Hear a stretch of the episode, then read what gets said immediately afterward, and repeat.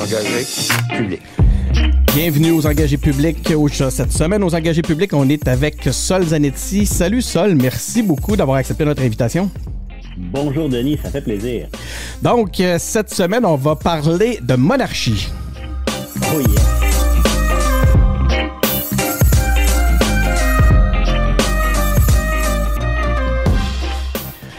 Donc, oui, de monarchie avec toi, Sol. Merci beaucoup d'avoir euh, accepté notre invitation. Sol Zanetti, euh, député de Jean Lesage pour Québec solidaire.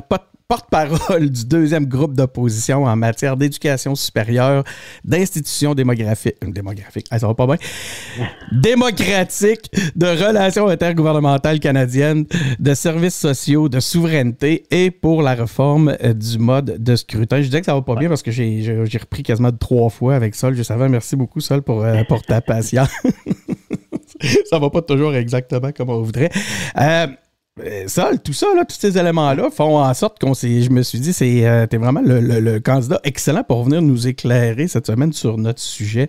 Euh, ce qui est arrivé, c'est que la semaine passée, on faisait un. Là, deux semaines, on faisait un épisode régulier sur des engagés publics. Puis là, on, était, on, parlait de monarchie à cause de ce qui s'était passé avec l'affaire Julie Payette. Puis écoute, on arrivait tout le temps à des cul-de-sac on, peu importe tout ce qu'on on essaie de trouver des solutions, comment ça on est pogné là-dedans, qu'est-ce qui se passe avec tout ça, puis tout semblait tout le temps impossible. Puis à un moment j'ai dit, garde, euh, invitons donc euh, Sol Zanetti, va nous, il va nous aider à nous démêler un petit peu dans, cette, euh, dans, dans cette, dans ce dossier-là. Donc, Sol, écoute, la première question est, quand, quand euh, quand on lit ta fiche wiki sur Wikipédia, c'est écrit La conviction indépendantiste de Sol Zanetti a été fortement influencée par la pensée de Pierre Falardeau. Ma première question, celle qui me vient, là. Euh, comment tu t'es senti après avoir porté allégeance à la reine? Souillé à jamais. Euh, oui, puis c'est ça que j'ai dit aussi aux journaux, puis euh, c'est paru dans l'article du Journal de Québec qui en parlait. Là. Euh, non, c'est. J'aurais vraiment préféré pas faire ça. C'est c'est terrible. Je sais pas comment dire de plus. là. C'est physiquement difficile à faire, même, je dirais. Là. Oh, Mais puis c'est tellement absurde, mais tout le monde est tellement habitué que on, se rend plus compte de ce que ça signifie. Puis, il y a comme une espèce de contradiction incroyable dans le rapport que les députés, puis je dirais tout le monde au Québec qui sait qu'il y a un serment à la reine, a par rapport au serment à la reine, c'est que d'une part, on dit euh, il n'y a rien là, c'est une formalité, tu le fais, puis après ça, t'en parles plus, puis tu y penses plus, puis tu peux euh, haïr la reine euh, chez vous, euh, même publiquement, puis c'est pas grave. Puis d'autre part, c'est tellement pas pas grave que si tu décides de pas le faire, la menace, là, c'est que tu deviens pas un membre de l'Assemblée nationale. Ah, c'est grave. Puis tu peux pas siéger, tu peux pas siéger, tu peux pas voter. Euh, tu n'as probablement pas des, budgets pour un, ton bureau de circonscription. Là. Les, les menaces sont comme vagues. Ils te le disent jamais très clairement jusqu'où ça va. C'est jamais arrivé. Mais on, te fait comprendre que euh, c'est déjà arrivé. C'est arrivé dans les années 70 euh, avec un des, avec des euh, quand le PQ avait fait élire six ou sept députés. Est-ce que c'est en 70 ou en 73? Je m'en souviens plus. Je pense que c'est peut-être en 70, là, mais à vérifier. Il y a des, on peut faire des recherches à l'Assemblée nationale puis revoir les débats qui ont eu lieu dans, des, dans certaines commissions parlementaires par rapport à ces affaires-là. Mais bref, il y en a qui ont décidé de ne pas prêter serment allégeance à la reine, mais il y a comme, il y en a un qui n'a pas eu le mémo, puis il l'a fait. Là, les autres ont fait Ah merde, pourquoi tu l'as fait? Là, on est comme pogné. Fait que finalement, ils ont fini par le faire. Fait que finalement, ils l'ont fait, mais ils ont comme fait mine de ne pas le faire.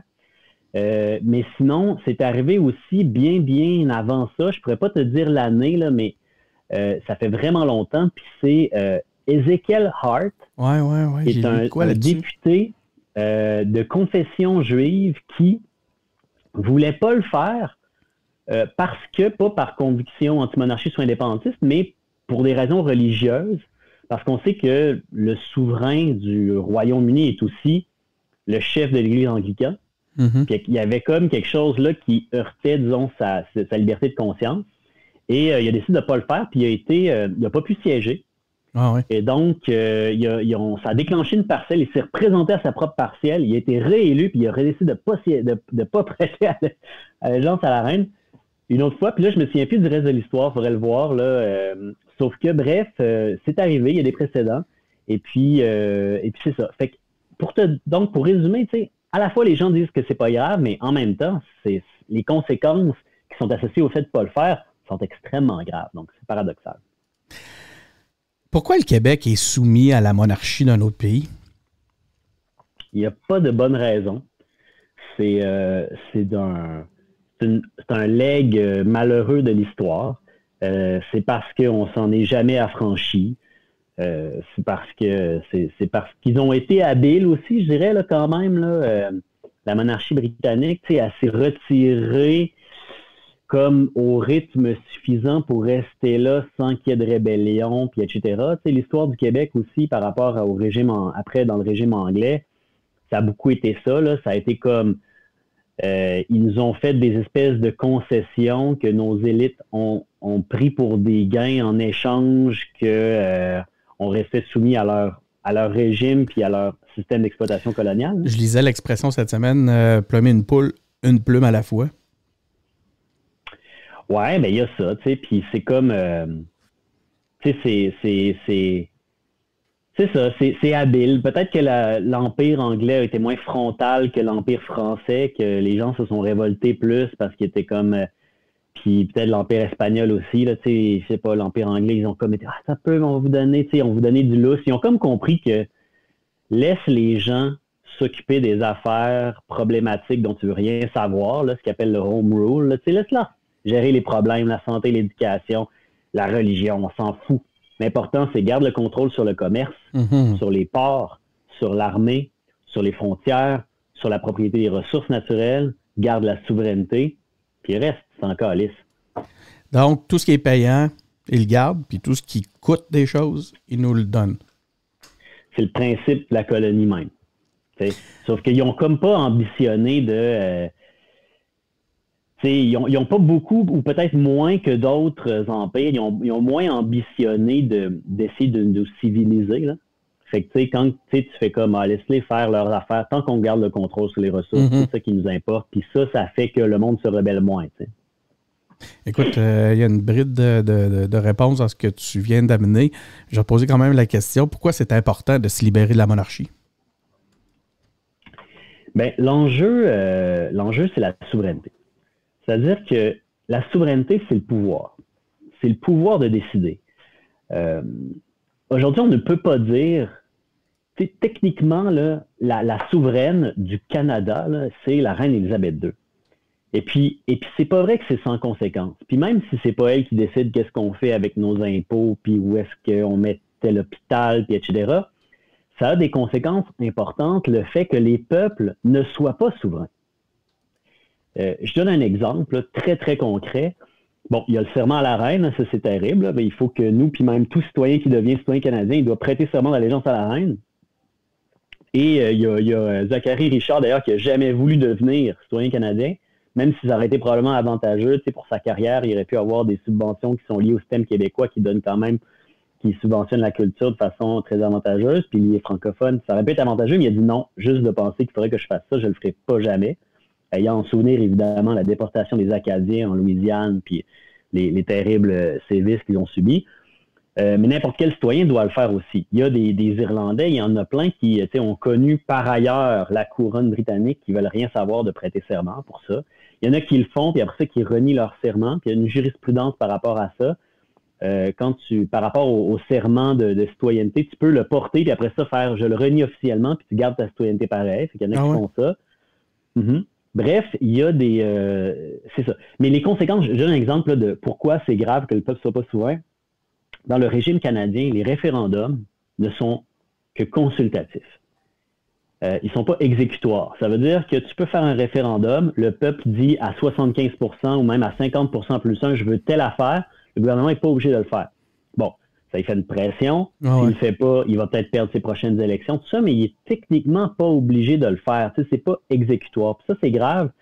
Puis un autre exemple très, très concret qui fait que c'est grave de ne pas avoir la souveraineté des peuples, la souveraineté populaire au Canada puis au Québec, ben on l'a vu avec les Wet'suwet'en, par exemple. Quand il s'agit de passer des pipelines, ben là, tu sais, tu les passes, tu passes sur le corps du monde. Puis les populations locales peuvent pas s'y opposer.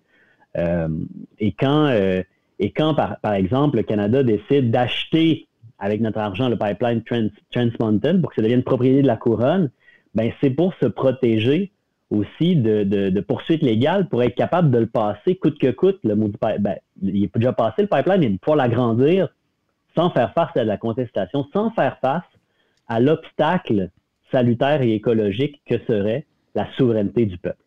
Fait que faut se libérer de la monarchie parce qu'il faut que les peuples soient souverains. Puis en ce moment, au Canada, au Québec, les peuples ne sont pas souverains. D'ailleurs, il y a, y, a bien des pays de même. Tu sais, c'est pas. Ah il y a bien des pays où les peuples sont pas souverains. il y en a probablement plus que des pays où les peuples sont souverains. Donc, on revient à l'aspect colonial au final. Oui. Euh, pourquoi c'est jamais le temps? De régler ça? Pourquoi on est à chaque fois qu'on parle, on effleure le sujet, comme dernièrement justement avec, euh, avec euh, la, lieutenant-gouverneur, on a dit il faut se débarrasser de cette cochonnerie-là. Puis là, ben, première affaire qu'on entend, ouais, mais c'est trop compliqué, on n'a pas le temps, c'est jamais le moment, c'est toujours trop compliqué, c'est toujours. Écoute, c'est une bonne question. Euh, on dirait que c'est, euh, c'est, comme les, les, ok, c'est un des, un des arguments les plus, euh, je dirais pas les plus forts, là, mais qui est le plus utilisé pour préserver le statu quo dans un régime comme le Canada, c'est justement le fait de Ah, c'est jamais le temps, il y a d'autres priorités. Mais euh, cet argument-là sert à repousser au calendrier grec des réformes qui sont demandées depuis toujours. Euh, le, le, on s'en rappelle moins, là, mais au, Canada, il y a eu dans la Fédération canadienne des grandes volontés de changer le système avec, entre autres, la montée du mouvement souverainiste au Québec. Et euh, quand, euh, quand Pierre-Éliott Trudeau a rapatrié la Constitution canadienne en 1982, ça veut dire qu'avant 82, la Constitution était à Londres, puis pour la changer, il fallait l'autorisation de Londres. c'est ça que ça veut dire, le rapatriement de la Constitution. Fait qu'en fait, qu'est-ce qu'il a fait Trudeau? Il a comme achevé, si on veut, l'indépendance du Canada. Le Canada était indépendant, mais sais, symboliquement, il y avait encore sa constitution ailleurs. Là, il l'a comme rapatrié. Il a fait euh, ce que le, Québec, dans le fond, euh, voudrait faire, mais disons, de façon immensément plus démocratique. C'est-à-dire qu'il a fait, OK, la, la, la, constitution, on la rapatrie. Le problème, c'est qu'il n'a pas dit on rapatrie la constitution puis on fait la souveraineté populaire, parce que ça, ça a été le bordel.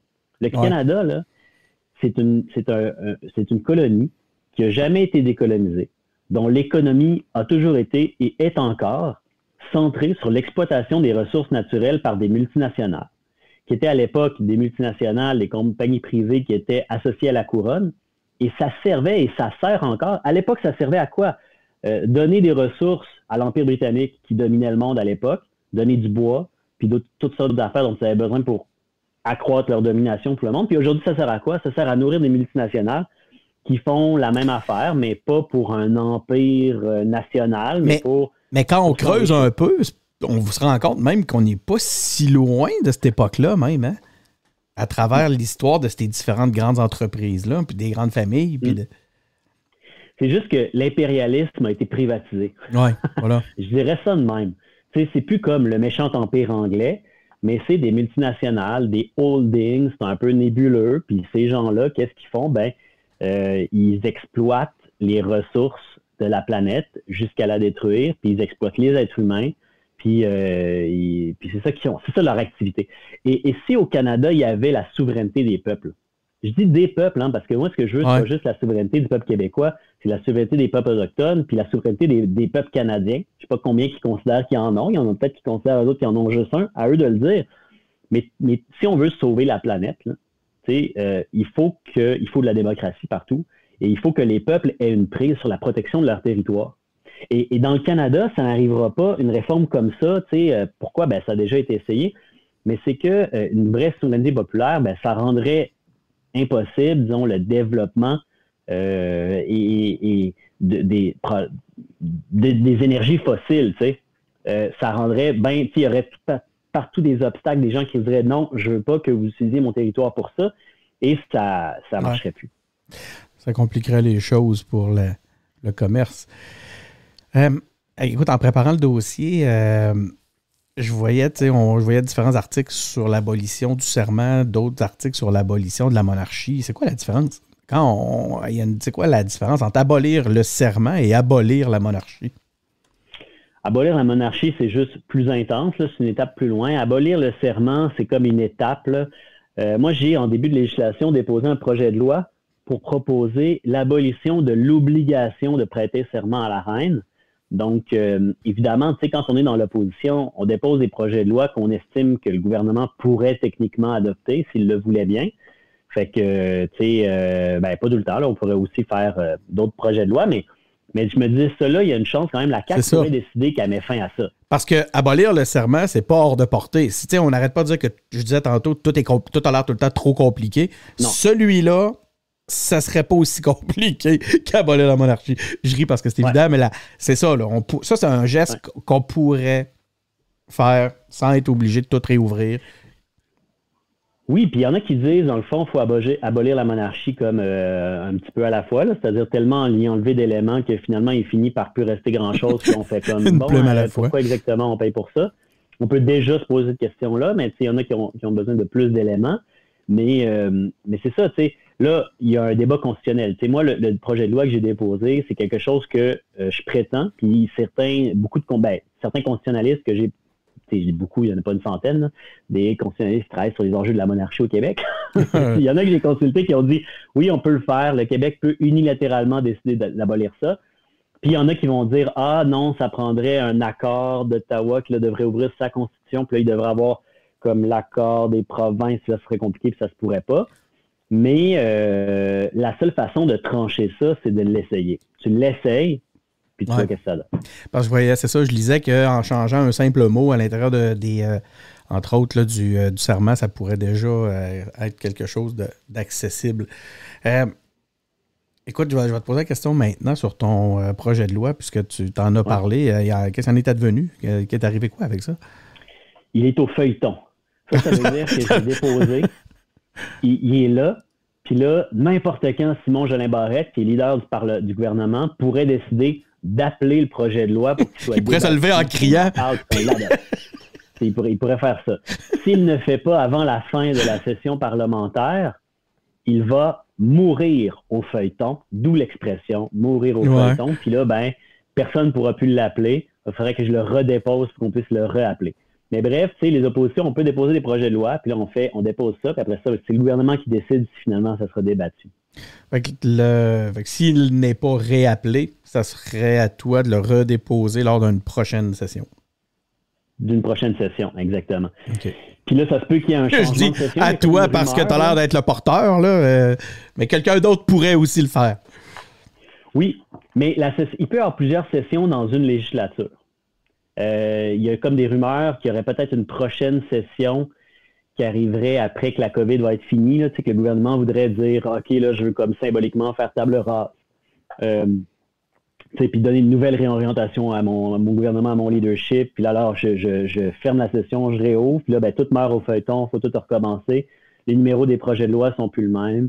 Puis euh, il pourrait faire ça. Il y a des rumeurs. Est-ce que tu ambitionnes de revenir à ce moment-là à la charge ah, et ben, redéposer? C'est sûr. C'est sûr. Ben oui, en plus, il est tout prêt, la recherche est faite, je peux juste la reprendre, copier-coller, la redéposer. Euh, puis, c'est fait, fait, euh, fait intéressant. Tu sais, quand il y, a, en ce moment une réforme des processus, des procédures parlementaires qui est en cours. OK? C'est comme une réforme de comment fonctionne le Parlement, les débats, les projets de loi, etc. Puis euh, évidemment, à Québec solidaire, on a fait plein de propositions en vue de démocratiser un peu ça, pour donner plus de prise aux citoyens et aussi aux oppositions euh, dans, euh, dans le processus parlementaire de l'Assemblée nationale. Et chaque parti a fait des propositions, je pense, que nous, on en a fait, la CAQ en a fait, je pense que les autres aussi, même si je n'ai pas trop regardé. Mais Simon Jolin Barrette, qui avait déposé dans son document original des, propositions, il avait dit enlever l'obligation de, prêter serment à la reine. Puis que là, je dis, ah, j'ai peut-être un allié. Fait que va-t-il aller jusqu'au bout, je sais pas trop.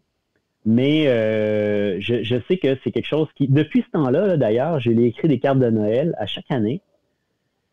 Puis je lui parle du serment là. Alors, est-ce que ça aura un impact suffisant? L'avenir seul le sait. C'est quoi ta, sa motivation? Est-ce que tu as pu. Euh, est-ce que c'est, ça a l'air sincère? Tu penses qu'il y a une intention réelle d'agir? Je parle de Simon Jolin ben, Écoute, je veux, penser que, je veux penser que oui, mais en même temps, c'est euh, une des stratégies, je pense, de la CAC pour se hisser au pouvoir, ça a été de dire hey, on est full nationaliste, puis après ça, de complètement se dégonfler je veux dire, juste, regarde tout ce qu'ils ont promis qu'ils feraient, là, puis qu'ils ont attiré. C'est pas pour rien que plein de souverainistes ont voté pour la CAQ. Là. Regarde, ils ont dit, on va abolir le poste de lieutenant-gouverneur. Oublie ça. Ils ont dit, on le fera pas. Euh, ils ont dit, on va faire un rapport d'impôt unique. Ah, t'as veut pas, on le fera pas. Après ça, euh, tu sais, bon, le rapport, le, serment, il en avait pas parlé avant. Mais tu sais, est-ce que sinon, ta affaire pour comme semer l'espoir de, hein, ils ont parlé de ça, c'est bien hot, ça se pourrait-tu que ça arrive? Là, finalement, ça arrivera pas, tu sais, ça se peut bien. OK. Pour, pour modifier la Constitution canadienne et obtenir l'accord, il faudrait obtenir l'accord du Parlement canadien et des, de toutes les autres provinces au complet. Donc, ça veut-tu dire qu'une seule euh, province peut bloquer? Ça en prend combien pour bloquer tout ça?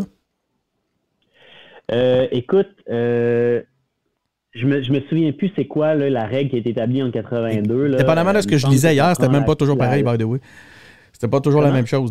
hier, je lisais des différents dossiers là-dessus. Puis dans certains articles, ça disait que ça prenait l'accord des 10, de 10 provinces, dans d'autres de 9. Donc là, je me demandais, ça en prend combien pour être. Ça en prend combien qui, qui, pour pouvoir bloquer tout ça? Ben, euh, c'est au moins tant de provinces qui ont au moins tant de pourcentage de la population, là, mais c'est sûrement pas toutes les provinces parce que le Québec ne peut pas bloquer. Euh, le Québec n'a pas le droit de veto. D'ailleurs, c'est une des choses qui était, euh, qui était un, peu une perte. C'est-à-dire que euh, on avait de, tradition, disons, un droit de veto sur les changements constitutionnels au Québec. Là. Il n'était pas écrit quelque part, mais il n'y a pas grand-chose d'écrit de toute façon dans la Constitution euh, canadienne. Il y a beaucoup de choses, c'est de la coutume accumulée, puis que c'est ça qui est considéré comme étant la Constitution. Fait que euh, il y avait comme euh, une tradition comme de quoi les choses changeaient pas si le Québec n'était pas d'accord. Puis ça, ben, ça a été perdu finalement en 82. Fait qu'on a vraiment été. Euh, c'est pour ça que cette constitution-là, on a cette loi constitutionnelle-là, je devrais dire, on l'a jamais signée parce que on, tout à coup, on a perdu tellement de pouvoir, puis on s'est fait dire ça, ça va être presque impossible à changer. Puis en même temps, tu n'auras pas le pouvoir dessus. Puis là, après ça, on essaie de la changer, de proposer des conditions pour améliorer le fédéralisme canadien euh, avec le euh, avec Meach, ça a été rejeté par les, les, par les, politiciens canadiens. Puis après ça, Brian Mulroney a dit ah, on va diluer un peu les conditions de Meach, puis là, on va proposer ça par un grand référendum pan-canadien, le référendum sur l'accord de Charlottetown. Ça a été refusé au Québec largement parce qu'on trouvait que c'est des conditions qui étaient vraiment insuffisantes. Ça a été largement refusé au Canada. J'ai dit au Québec, hein, parce que c'était insuffisant, puis au Canada, ça a été rejeté parce que c'était ben trop ambitieux. Mais, mais... Le Québec demandait ben trop. Mais en 98, quand même, contrairement à ce que l'opinion euh, pense, là, l'opinion répandue pense, l'Assemblée nationale s'est vue confirmer qu'elle disposait du pouvoir de rouvrir la Constitution. Donc, pourquoi on ne l'exerce pas, ce pouvoir-là? Pourquoi on ne l'a jamais fait depuis? Ben, écoute, euh, Jean-Marc Fournier, euh, qui était euh, un libéral de la dernière législature. on se souvient de Jean-Marc Fournier. Euh, s'en rappelle, je pense que c'est en 2017. Il est allé dire, on, il est allé comme tendre la main au gouvernement pour dire, on devrait comme réfléchir à peut-être avoir des discussions constitutionnelles, tu sais, juste pour réfléchir, tout ça, même sans faire des grosses revendications. ça a pris quelques heures, c'est fait dire, non, non, on rouvrira pas ça. Euh, on, peut se demander, tu sais, est-ce qu'il y a, y a certainement des choses qu'on pourrait faire pour forcer une, une, négociation constitutionnelle. On pourrait le faire, mais l'affaire, c'est que euh, il n'y a pas grand monde qui est intéressé à faire ça, euh, à part les indépendantistes. Puis en tant qu'indépendantiste, moi, je pense que c'est pas la voie la plus intéressante à utiliser pour faire l'indépendance. Je m'explique. Le Canada, là, il veut pas ouvrir ça parce que dès que tu ouvres une négociation constitutionnelle, c'est comme une boîte de Pandore tout le monde va vouloir amener ses trucs. Le Québec va avoir des demandes que personne ne va être capable d'accepter. Les Autochtones de partout au pays vont avoir plein de demandes que les autres provinces, puis le Québec, le gouvernement du Québec, ben, en tout cas, à moins que ce soit un gouvernement solidaire, les autres, ils ne voudront pas les accepter.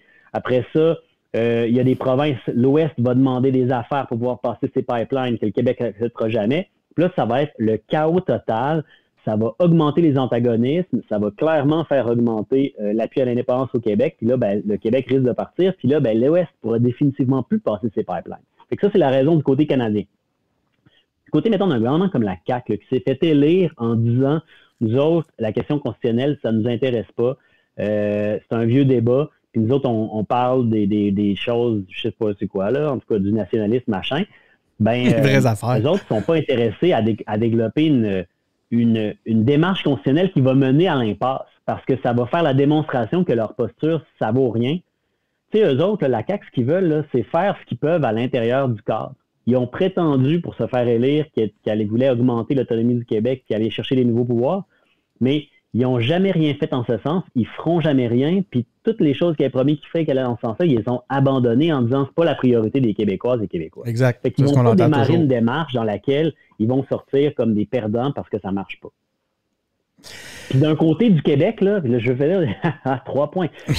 D'un indépendantiste, c'est que il faut arrêter de penser à, au cadre canadien comme étant une limite à notre autodétermination il y en a beaucoup de gens qui ont écrit des livres entiers sur le Québec a-t-il le droit de faire l'indépendance? Est-ce, que c'est permis dans la Constitution canadienne?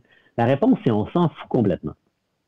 Parce que nécessairement, là, cette, Constitution-là a été créée pour nier la souveraineté des peuples. Si on veut la souveraineté des peuples, ben, il va falloir qu'on l'affirme, qu'on la crée en faisant notre propre Constitution, puis en faisant une rupture avec ce cadre-là qui est conçu pour nier notre souveraineté. Donc, c'est pas à l'intérieur de la Constitution que ça va se passer. Ben, c'est ça. C'est comme les Catalans. Là, si, il y en a qui disent, tu sais, l'Espagne, leur gros argument, c'est de dire, ah, légalement, selon notre constitution, vous n'avez pas le droit de décider par vous-même d'être libre. Tu sais, ben là, évidemment qu'ils ne vont pas s'arrêter là, tu sais, ce serait donc bien niaiseux. Euh, qu'est-ce que euh, les, les, euh, c'est vrai qu'on entend toutes sortes de, trucs sur euh, des, situations un peu exceptionnelles où, par exemple, la mort de notre souverain pourrait bloquer nos travaux parlementaires à Québec. Qu'est-ce qu'il y en est de ça? Peux-tu m'éclairer un peu là-dessus? Euh, je vais t'avouer, j'ai pas eu le temps de chercher beaucoup, puis genre, ça ressort régulièrement. Ben là, il y, a, un projet là qui a été déposé par Sonia Lebel euh, du gouvernement qui qui veut ajouter une espèce d'article dans, nos lois qui ferait en sorte que s'il y a une succession du trône, là, ben, qu'on ne sera pas obligé de repartir en élection puis de prêter serment à nouveau à je ne sais pas qui serait le successeur. Euh, et, bon, puis là, il semble-t-il que toutes les provinces canadiennes ont cet article-là dans leur constitution interne, puis que nous autres, euh, quelque part en 82, il y a des modifications qui ont été faites par le Parti québécois, puis qui auraient comme oublié ou volontairement omis de mettre cet article-là, et donc que ça créerait un problème. Mais euh, il faut, le voir pour le croire, là, c'est-à-dire que est-ce que vraiment ça, ça, ferait ça? Il y a tellement de choses qui sont spéculatives dans une constitution qui est euh, beaucoup axée sur la coutume. on euh, regarde-tu juste ce qui fait notre affaire au final là-dedans? Comment ça marche? Comment? On dirait qu'on garde juste ce qui fait notre affaire là-dedans. Là. C'est. Ben, il y, a des débats de constitutionnalisme. Là, ça irait devant les, les, les juges. Puis là, les juges décideraient de ce qui se passe. Puis euh, ça serait ça, tu sais. Fait que là, comme pour pas prendre de chance de perdre des mois dans une espèce de chaos juridique qui montrerait les failles de la Constitution canadienne puis de retourner en élection en pandémie, ben là, ils ont décidé de déposer un projet de loi pour mettre cet article-là qui fait que, qui spécifie que même si ça change de souverain, on continue à siéger pareil. Qu'est-ce qui en est advenu de ce projet-là? Ah, euh, je pense qu'il va être appelé bientôt, mais euh, il a comme été euh, mis au feuilleton, mais pas encore appelé au, débat. Écoute, on va garder un œil là-dessus, c'est intéressant. Eh, tantôt, je te relatais là, notre, un peu la réflexion initiale qui a, amené notre discussion d'aujourd'hui. Je t'ai dit, on, est tout mêlés, on va appeler Sol. Pourquoi on s'est tourné vers Sol? Pourquoi on ne s'est pas tourné vers le PQ? C'est eux autres, les porteurs du, de la souveraineté puis de l'indépendance? Ben, euh, je pense que les porteurs de la souveraineté et de l'indépendance, c'est le peuple québécois dans son entier, dans son entièreté. Puis, euh, il n'y a pas de, parti politique qui a euh, le monopole de ça, ni de mouvement social qui a le monopole de ça. C'est le peuple qui décide quel parti il amène au Parlement. Puis, c'est le peuple qui décide quel parti, avec quel parti au pouvoir il va faire l'indépendance. Puis ça, ben, euh, on va respecter cette volonté-là tout le temps. Je, suis bien. Euh, tu sais, aujourd'hui, mettons qu'avec Solidaire est la deuxième opposition officielle, puis le PQ est la troisième opposition officielle parce qu'ils ont moins de députés, puis là, c'est ça, on les a comme dépassés historiquement. Mais euh, ça m'a tellement emmerdé, moi, quand j'étais dans un, parti plus petit comme Option nationale, de voir justement le Parti québécois faire comme nous sommes, tu sais, les uniques détenteurs de ce projet-là, puis les autres divisent le vote, que ben je dirais pas ça aujourd'hui. T'embarqueras pas dans le dans ce jeu-là. Mais non, mais sans blague, tu as compris qu'il y avait une, euh, boutade là, dans mon. Euh, que envoyé un petit peu. Euh, une petite, envoyé la question aussi au PQ à travers ça, à savoir pourquoi on ne s'est pas senti lié immédiatement à eux. C'est peut-être parce qu'ils portent pas le dossier puis le projet. Autant malgré qu'on a vu beaucoup de sorties de, Paul Saint-Pierre. Il en a fait, pas Saint-Pierre Plamondon, qui en a fait un peu son son ordre du jour pendant quelques semaines de la monarchie, mais je, ça, sans blague, là, tu, comprends pourquoi je l'ai amené? Je me suis dit, qu'est-ce qui s'est passé pour que naturellement, alors qu'il y a beaucoup de, beaucoup d'ex-péquistes dans, la, dans les engagés publics, pourquoi ça nous, est, ça nous a top of mind, là? On n'y a même pas pensé, on a pensé à toi immédiatement. Ben, je suis en tout cas, je le prends comme un honneur. Ben, prends-les comme ça, prends-les comme ça, Sol. Merci beaucoup euh, euh, d'avoir accepté notre invitation. Ça a été euh, très, très, très apprécié. Merci beaucoup, Sol. Ben, ça fait plaisir. Merci tout le monde d'avoir été à l'écoute. Donc, c'était notre épisode pour cette semaine. Vous pouvez nous écouter euh, sur toutes nos plateformes. Vous le savez, on est sur Facebook, on est sur SoundCloud, on est sur Apple Podcast, Google Podcast, Spotify. On est partout. Donc, euh, soyez à l'écoute. Puis, euh, venez nous donner votre appréciation. Puis, pourquoi pas venir donner votre point de vue sur la monarchie à travers nos différentes plateformes.